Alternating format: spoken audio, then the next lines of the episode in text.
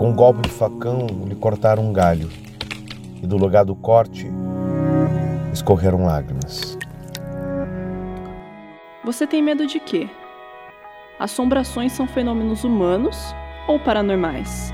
Todas essas reflexões nós faremos juntos, mas nosso ponto de partida para essa viagem no insólito é saber o que te assombra. Esse é um podcast original que traz à luz da atualidade assombrações históricas, aparições, maldições, almas penadas e tudo que o inexplicável guarda em seus porões. O que te assombra é feito por Tiago de Souza, Silo Sotil, Júlia Zampieri e Matheus Haas. Assombrações de Campinas, segunda temporada, episódio 1 A Goiabeira que Chora.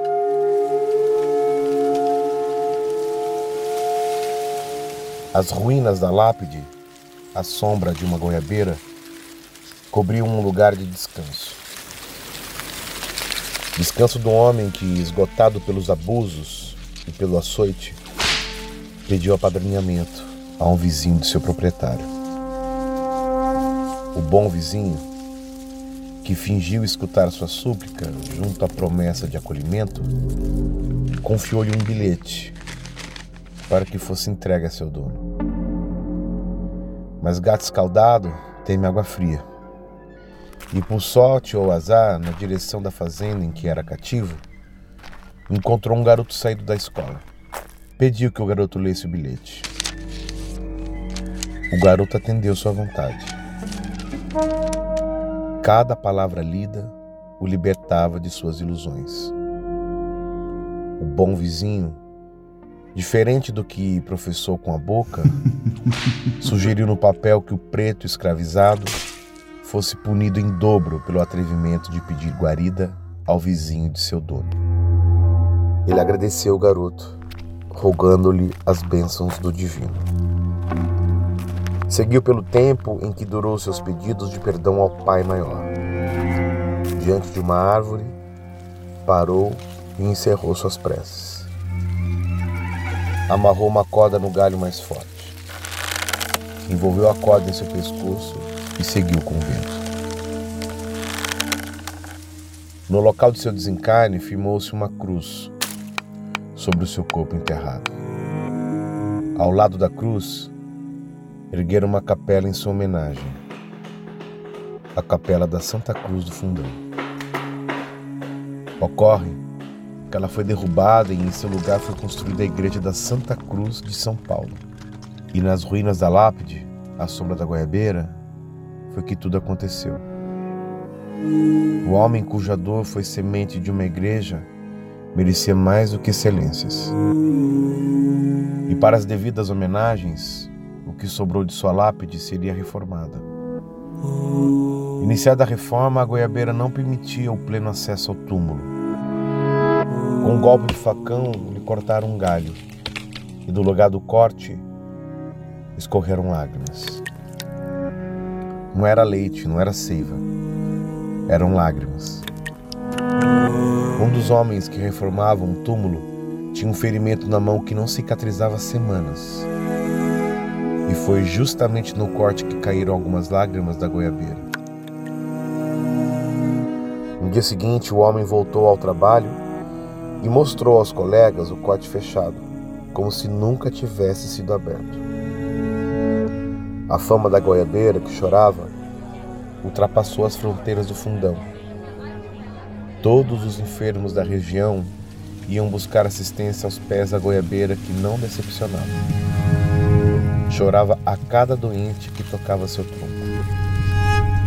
Até que uma mulher, que dizem ter sido uma vendedora de salgados, viu ali uma possibilidade de empreender um grande negócio e resolveu invasar as lágrimas da goiabeira para vendê-las como poção medicinal.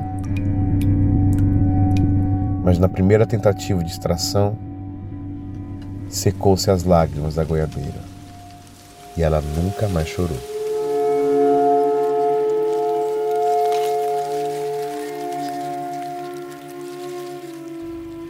E aí, pessoal, o que vocês acharam da história da goiabeira?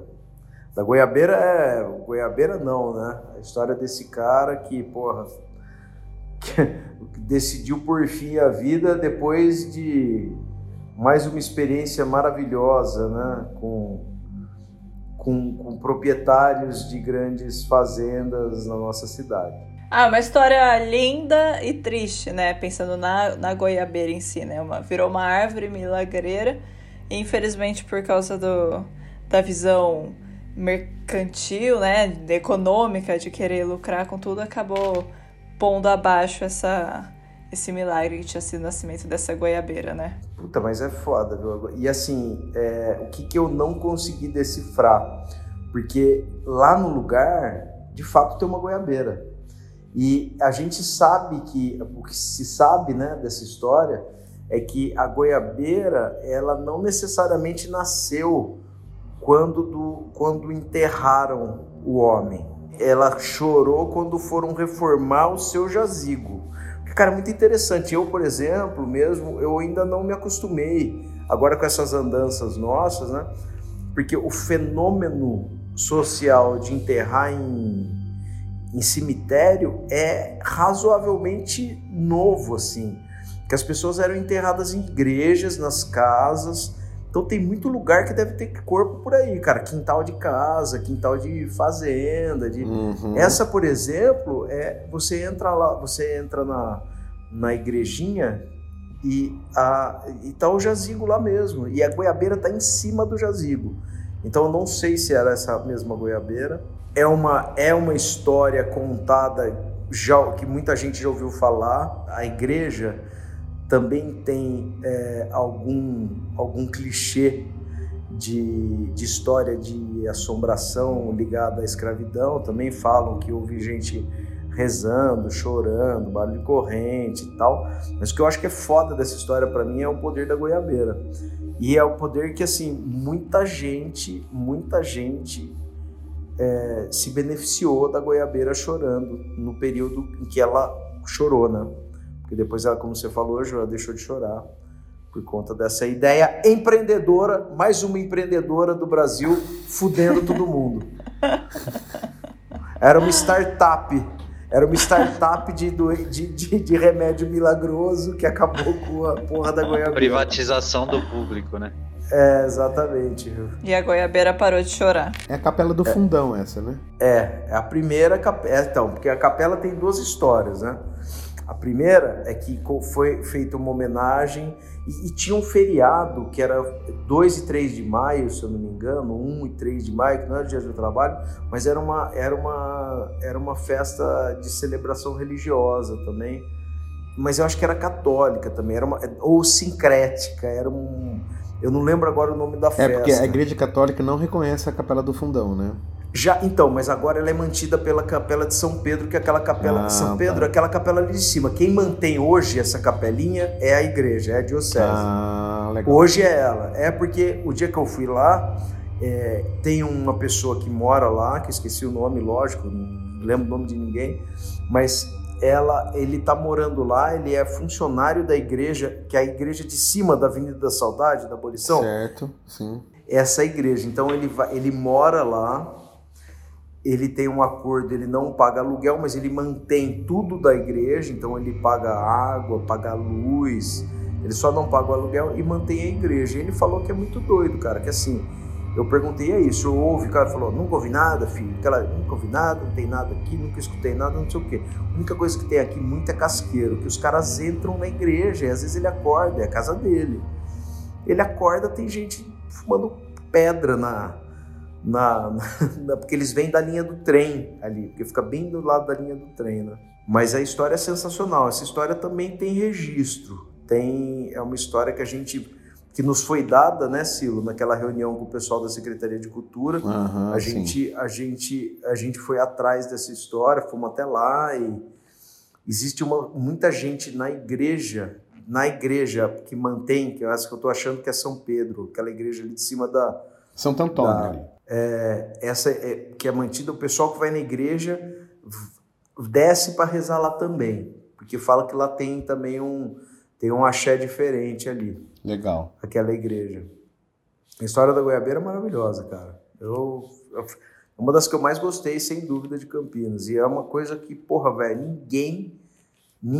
O grande público não conhece, né? Não conhecia. Não, é, não, não tem. É, e ela deixa muito claro a crueldade que existia, né, cara? Porque, pô, o cara chega para pedir um, uma guarita, um auxílio, né, cara, uma ajuda, né, pelo sofrimento, o cara manda é, safadamente dobrar o castigo. Dobrar o castigo e o cara chega à conclusão que é melhor se matar, velho. Não vou É. ser produto de ninguém, não vou sofrer na mão de ninguém. Louco, Louco, né? É, o dia É. é, foda. Mas a crueldade que existia, né? Existe ainda. Não, muito louco. Essa história é terrível. E esse era o cara gente boa, hein? O cara que, o cara que fudeu ele era o gente boa ainda da história. Ele falou, pô, eu vou falar com esse cara porque esse cara é legal, sempre foi, tratou nós bem, não sei o que, eu vou lá dar uma ideia com ele. Porra, imagina, os, imagina onde ele morava. Imagina o da fazenda que ele morava. Foda. Mas é, a história é muito bonita mesmo. E aí. é, essas conclusões, né? De você. Que tá aí, tá muito tempo, né? De. Os vendilhões, né? Você tirar proveito de uma coisa que. Que a natureza te dá, né? É uma simbologia, tal, é uma lágrima, mas, porra, a quantidade de coisas que a natureza nos beneficia de alguma forma, né? Nos cura mesmo e tal, né? E a gente mercantiliza tudo isso, ou então banaliza tudo isso, enfim. Né? Sempre mesmo, né? jogando, é. é e, e tem essa relação com a natureza de você realmente explorar isso, né? De você não. Se você não tê-la ao seu lado, mas sempre subjugando isso, né? Tirando proveito de uma forma equivocada, enfim. Fica aí o meu toque aí. Fica. É, empre- empreendedorismo. Empreendedorismo, a origem do empreendedorismo campineiro. Vamos, vamos engarrafar a lágrima da goiabeira. Demais, né? E, e vai lá e dá, uma, dá, umas- dá uns, faz uns cortes no gaio e bora, bora invasar. Foi igual água do Rio Jordão, da Igreja Universal. Ah, fica evidente o egoísmo do ser humano e essa necessidade de tirar proveito das coisas, né? A natureza já tinham cometido uma atrocidade com, com o escravo e a natureza vem como uma forma de, entre aspas, salvar Pô, a puta gente, dando uma nova milagre, né, chance. velho? é, até uma milagre, né? metáfora, né? de salvação. Tó, a gente tá dando uma chance aqui pra vocês se curarem, né? E mesmo assim, tenta tirar proveito disso. Metáfora nada. Era, ela curava todo mundo com câncer, Sim. com espinhela caída, com. Curava literalmente, virado. né? Você ia lá e curava mesmo. O negócio botava uma gotinha ali e curava. A mão do cara tava toda zoada, toda podre lá, o cara caiu as gotinhas, curava. E aí, porra, puta ideia genial que a mulher teve de vender. É isso, também foda-se. Bando de filho da puta. Fuderam até na hora do cara. Porra, o cara até. O cara, o cara Sofreu a vida de- inteira, A vida inteira morre. virou uma goiabeira. Ó, vou falou, "Vou dar ajudar uma- vocês mesmo Vou, assim. vou, dar, vou, vou porra. dar uma moral pra esses cornos aí. Vamos lá. Ó, Vem uma filha da puta e faz e quer engarrafar a porra da lágrima da goiabeira. É demais, né? Bom, por mim não Bom, pior que isso, só torcendo pra disso. Ponte Preta. Oi? É isso aí. Tá bom então. Beleza. Aqui em Campinas, a felicidade, o Guarani do nosso grande Carlos Gomes ecoa. Isso. Vamos grande ver. e forte aqui A gente nos tá gravando, corredores a gente tá gravando ainda não sabe o que aconteceu, né? Vamos ver, né, quando a gente terminar aqui, né? O que vai ter acontecido. Vamos ver. Se o corno. Tá bom. Beijo. Beijos, beijos. Tchau, Adorei. Beijinho, tchau, tchau. Tchau, pessoal. Beijo. Tchau, tchau. Esse foi mais um episódio da temporada Assombrações de Campinas do projeto O Que Te Assombra. Não esqueça de escrever pra gente nos comentários, porque queremos muito saber o que te assombra. A direção e edição é de Júlia Zampieri, a pesquisa, o roteiro e os textos de Tiago de Souza e Silo Sotil, e a direção de arte de Matheus Haas.